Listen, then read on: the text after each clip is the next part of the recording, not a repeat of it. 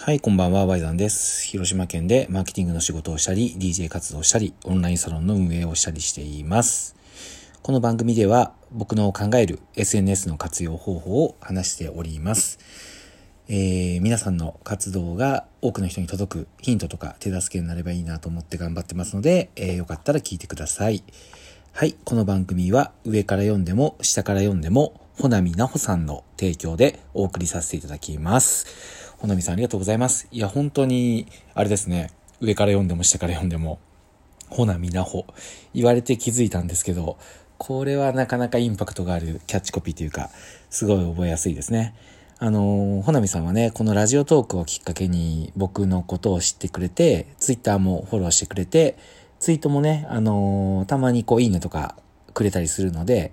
えー、活動を見てくれてるのかなっていうところで、まあ、非常に嬉しいと思っております。あのー、僕もね、ツイッターとか見てますので、えー、引き続きよろしくお願いします。はい。というわけで、えー、今日からですね、えー、12月27年末ということで、このラジオトーク内の企画として、えー、年末年始マラソンという企画が始まりました。これがどういうものかというと、お題が毎日出されまして、そのお題をテーマに毎日話していくというところになってるんですけど、僕の話すテーマが、これあの SNS っていうところなんで、なんとか、まあ、どんなね、お題が来るかわからないんですけど、ちょっとこう、お題に沿って連続配信をね、僕もどうせならやってみたいと思いますので、お題と、えー、SNS を絡めたね、あのー、話ができればなと思って、えー、挑戦しようと思ってます。早速ですね、えー、初日のテーマなんですけど、えっ、と、クリスマス何をして過ごしたなんですよね、今回が。これはもう簡単ですよ。もうお茶の子さいさいです。今年のクリスマス、僕が何をしていたかというと、えー、普通に仕事してました。はい。仕事してました。朝は、僕、このラジオとは別で、ポッドキャストで、あの、DJ 活動のね、方のラジオを、えっ、ー、と、一緒に、こう、コンビを組んでやってる、コナ、コナコっていうね、女の子と、僕が DJ 担当で、コナコが、あの、踊りを踊るっていう役割でやってるんですけど、そのことやってるラジオがあるので、朝はそれを収録して、で、昼からあの、ダイエットジムにね、今僕通ってるんですけど、そこのダイエットジムに行って、で、終わった後は、そのダイエットジムのマーケティング担当の方と、えっ、ー、と、打ち合わせをするっていうような一日でした。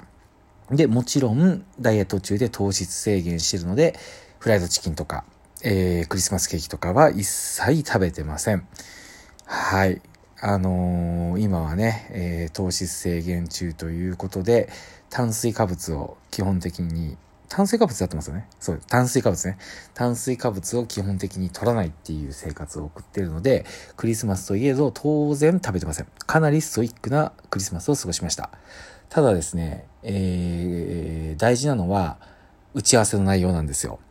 これね、前回もね、ちょうど話したんで、あの、タイミングがね、2日連続に偶然になっちゃったんですけど、ただ、まあ実際の企業にコンサルしてるだけあって、結構いろんなこと話して、昨日はその口コミ投稿をどういう風にしてもらうかっていうところで話したんですけど、もちろん他にもね、いろいろ話してまして、もうせっかくなんで、そのコンサルの時にどんなことを話してるかっていうのを、もうこれはもう特別にね、えー、もう一つ、二つ、二つ、一つ、一つかな、えー、公開をしていこうかなと思ってます。はい。で、えっ、ー、とね、何を話そうかなと思ったんですけど、これでいきましょう。え、地方の集客に SNS は妥当かどうかっていうテーマでいきたいと思います。よろしくお願いします。はい。というわけで、えー、僕が通ってるダイエットジムなんですけど、あのー、まあこれざっくりね、えっ、ー、と、イメージしてほしいんですけど、何店舗か店舗があるんですよ。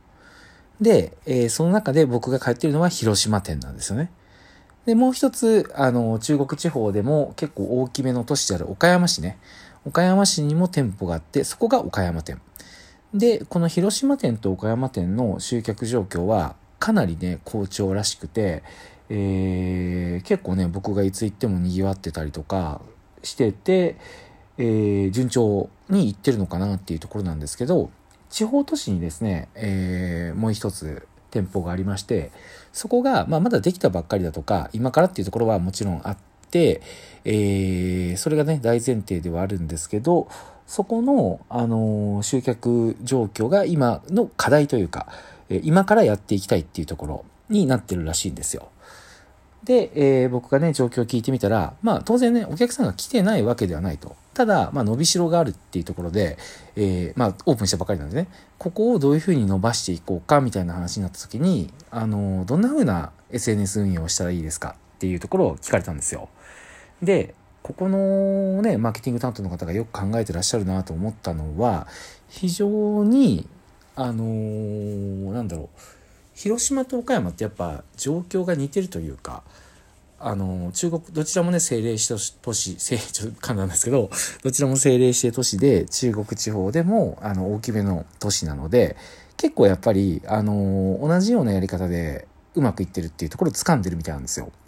ただ、あのもう一つのね、その地方都市の方は、あの、同じようにやってもちょっとね、反応が違うっていうところを結構いち早く気づいてらっしゃって、ここがなんかすごいセンスいいなっていうのがまず一つ思ったんですよね。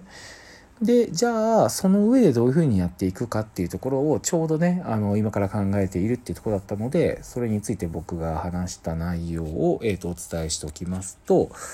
えっ、ー、とですね、何話したかというと、まあ、そもそも、あの、同じやり方をしてるとちょっと違うんじゃないかっていうのに気づいてる時点でもうこれほぼほぼ正解で、僕がすごい SNS で集客をする時に大事にしてるのってここなんですよね。どういうことかっていうと、SNS は確かに時代のトレンドというか、えー、今からすごく重要なコンテンツで、ここに注目が集まってるっていうところは間違いないと思うんですけど、実際にあの地方のユーザーがそれを使ってるかどうかっていうのは、まあ本当にその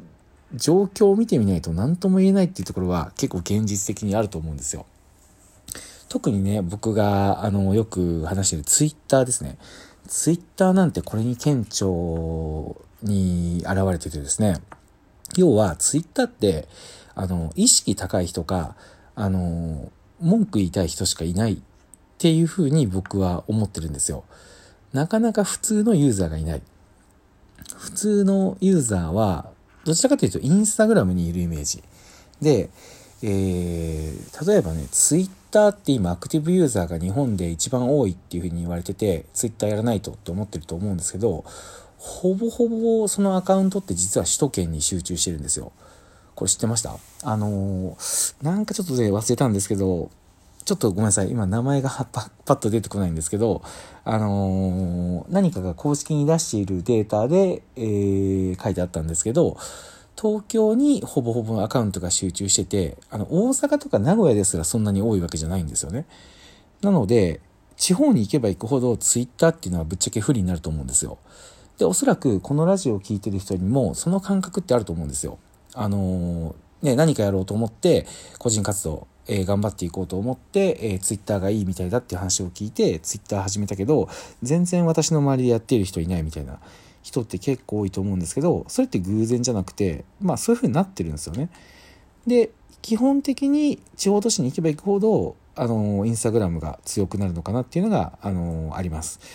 なので、僕は、えっ、ー、と、ツイッターの運用を考えられてらっしゃったので、全国に向けて、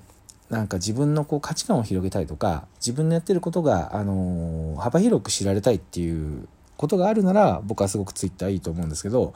ダイエットジムの集客っていうと、まあ、本当に地域での集客になるので、そこは僕ツイッターがいいのかなって言ったら、まあちょっとね、そし、あれですよ、その集客以外のいい面があって価値観を広げるとか、その自分の考え方が、あの、いろんな人に広がっていくっていうところが自己成長につながって出会いにつながるっていうところで言ったら僕はすごいツイッターって魅力だと思うので、あの、地方のね、中小企業の社長なんかはぜひツイッター使って刺激をね、もらってほしいなって思ってるんですけど、一方でね、このまあマーケティング担当の方だったので、目的、ミッションはもう明らかに集客なわけですよ。それで言ったら僕は、あの、そもそも使っていない SNS を使うのってあんまりどんだけ頑張っても意味がないなっていうのは、これ結構事実だと思うんですよ。なんで、えとはいえね、じゃあインスタグラムをやっていくにもどういうふうにやっていくのか。えー、当然ね東京東京じゃないわ広島岡山もインスタグラムを活用しててそんな風にやってたらインスタグラム見ましたって来てくれる人もいるらしいけどその地方としてはまだまだないというところであれば、じゃあインスタグラムとか刺さる情報も地方に行けば行くほど違うっていうところはね、必ずあると思うんですよ。なんで僕が、あのー、提案したのが、お客さんがね、あの、せっかく来てるんだから、そのお客さんが何見てきたかっていうのと、何の SNS をどんな風に使ってるのかっていうのを、まず聞いたらどうですかっていう話をしたんですよ。これ、すごいシンプルな話ですけど、結構みんなやっぱここをサボるというか、ここを聞くっていう発想にいかない人が多くて、結構世の中のトレンドとかビッグデータを追ってしまう人がやっぱ多いんですけど、僕は地方に行けば行くほど、その答えはお客さんが持ってると思ってて、お客さんと会話したらいいんですよね。えー、なんでここに来たんですかって言ったら、何々を見てとか、えー、その理由はって言ったら、えっ、ー、と、駅が近かったとか、実は、あの、ね、えっ、と、県内に大企業とかが、地方の大企業とかがあって、え仕事終わりに行くには適してるかとか、そういうのが聞けたら、じゃあその会社に、あの、実はチラシ配って営業に行くのが一番効果的なんじゃないかとか、っていうふうに、地方の来てるお客さんがどこにいるかっていうのが分かったらいろんな案が打てると思うんですよ。なので僕は、えーと、地方都市に行けば行くほど、えーと、業界のビッグデータよりもお客さんの声を聞けというところを結構大事にしててこれはあのかなり面白いと思います。でその辺が分かってきたらインスタグラムでどんな発信をすれば自分のところの強みがあるかとか、えー、ブログにそのお客さんが選んだっていうね価格で選んだって言ったら実はこのエリアでうちは価格が、えー、お得ですよとかえー、立地が良かったとかって言ったらうちの立地はここがこうですよとかっていうのをブログに書くとか、えー、SNS で発信するとかっていうふうに見えてくるので是非ね地方にいればいる地方で仕事をしてる人はこの感覚忘れないようにしてくれたら嬉しいなと思います。はい。というわけで、えー、電波マラソン一発目の収録はこれで終わりです。また明日も頑張りたいと思いますので、引き続きよろしくお願いします。はい。ワイザンでした。最後までありがとうございました。